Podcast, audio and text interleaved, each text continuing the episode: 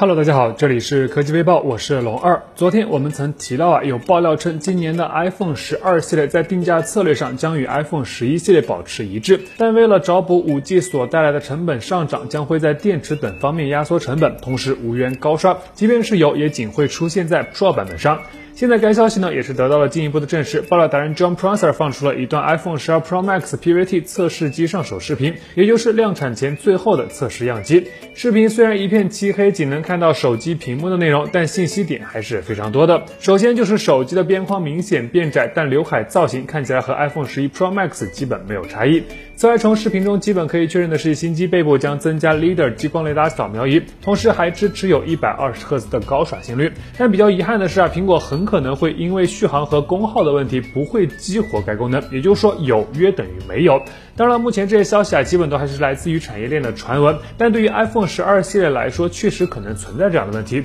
毕竟电池容量不大，高刷将带来更高的功耗，在续航和高刷之间如何去抉择，最终还得看苹果如何操作。其实把选择权交给用户是最好的方法，但以苹果的尿性，他们总喜欢在你之前帮你先做好一个选择，等着看吧。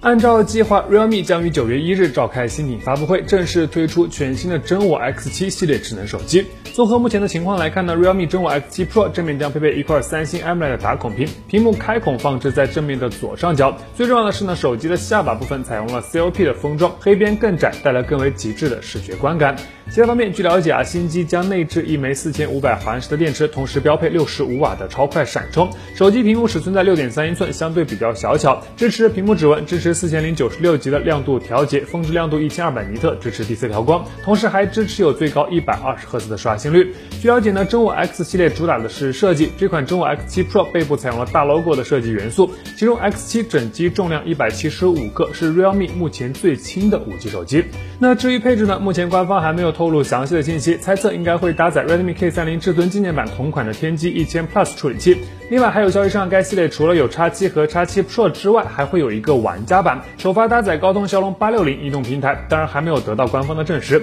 现在距离新机的发布差不多还有一周的时间，没抢到 K30 至尊纪念版的朋友呢，倒是可以关注一下这款机型。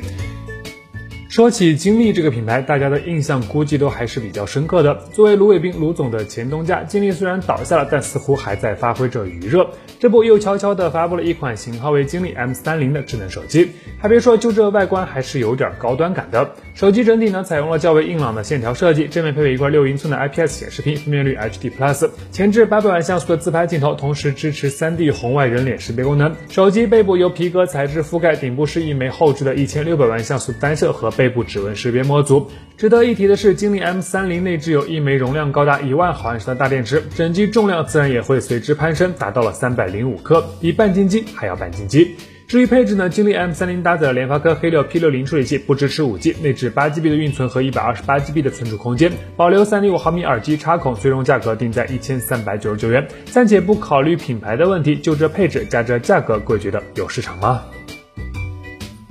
在无人机和手持云台领域呢，大疆觉得算得上是数一数二的品牌了。这其中除了无人机之外，Osmo 系列的手持云台一直都有着非常不错的销量和口碑。现在有外媒提前曝光了一些关于尚未发布的 Osmo Mobile 4的消息。消息中提到，这款产品将主要面向于 iPhone 用户，提供了磁性支架的选项，有点类似于现在比较流行的磁吸式车载手机支架，通过磁吸的方式快速完成安装。整机同样具有较为优秀的可折叠设计，底部保留有四分之一英寸的螺孔，方便用户搭配三脚架进行使用。其他方面呢，Osmo Mobile 4内置有两千四百五十毫安时电池，一次充电大约可以实现十五小时的续航时间，接口为 USB-C，云台重约三百九十克，通过蓝牙五点零与设备进行连接。此外，消息中还提到，为了带来更好的使用体验，Osmo Mobile 4还添加了一项名为 Dynamic Zoom 的功能，可以实现影院级的缩放。Active Track 三点零则是改进了对对象和人员以及 Hyperlapse 的跟踪。新机预计很快会在欧洲市场率先发布，价格或低于一百五十欧元，感兴趣朋友可以关注一下。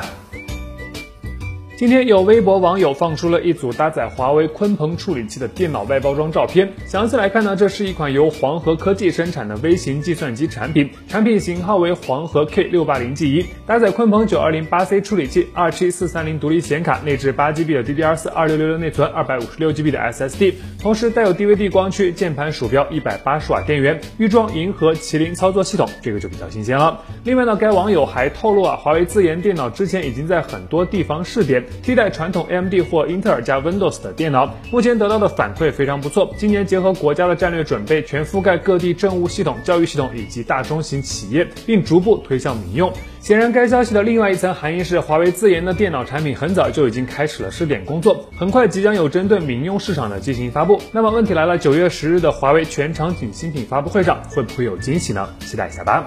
好了，那以上就是本期视频的全部内容，点击订阅关注围剿，每天都有新内容。我们下期视频再见。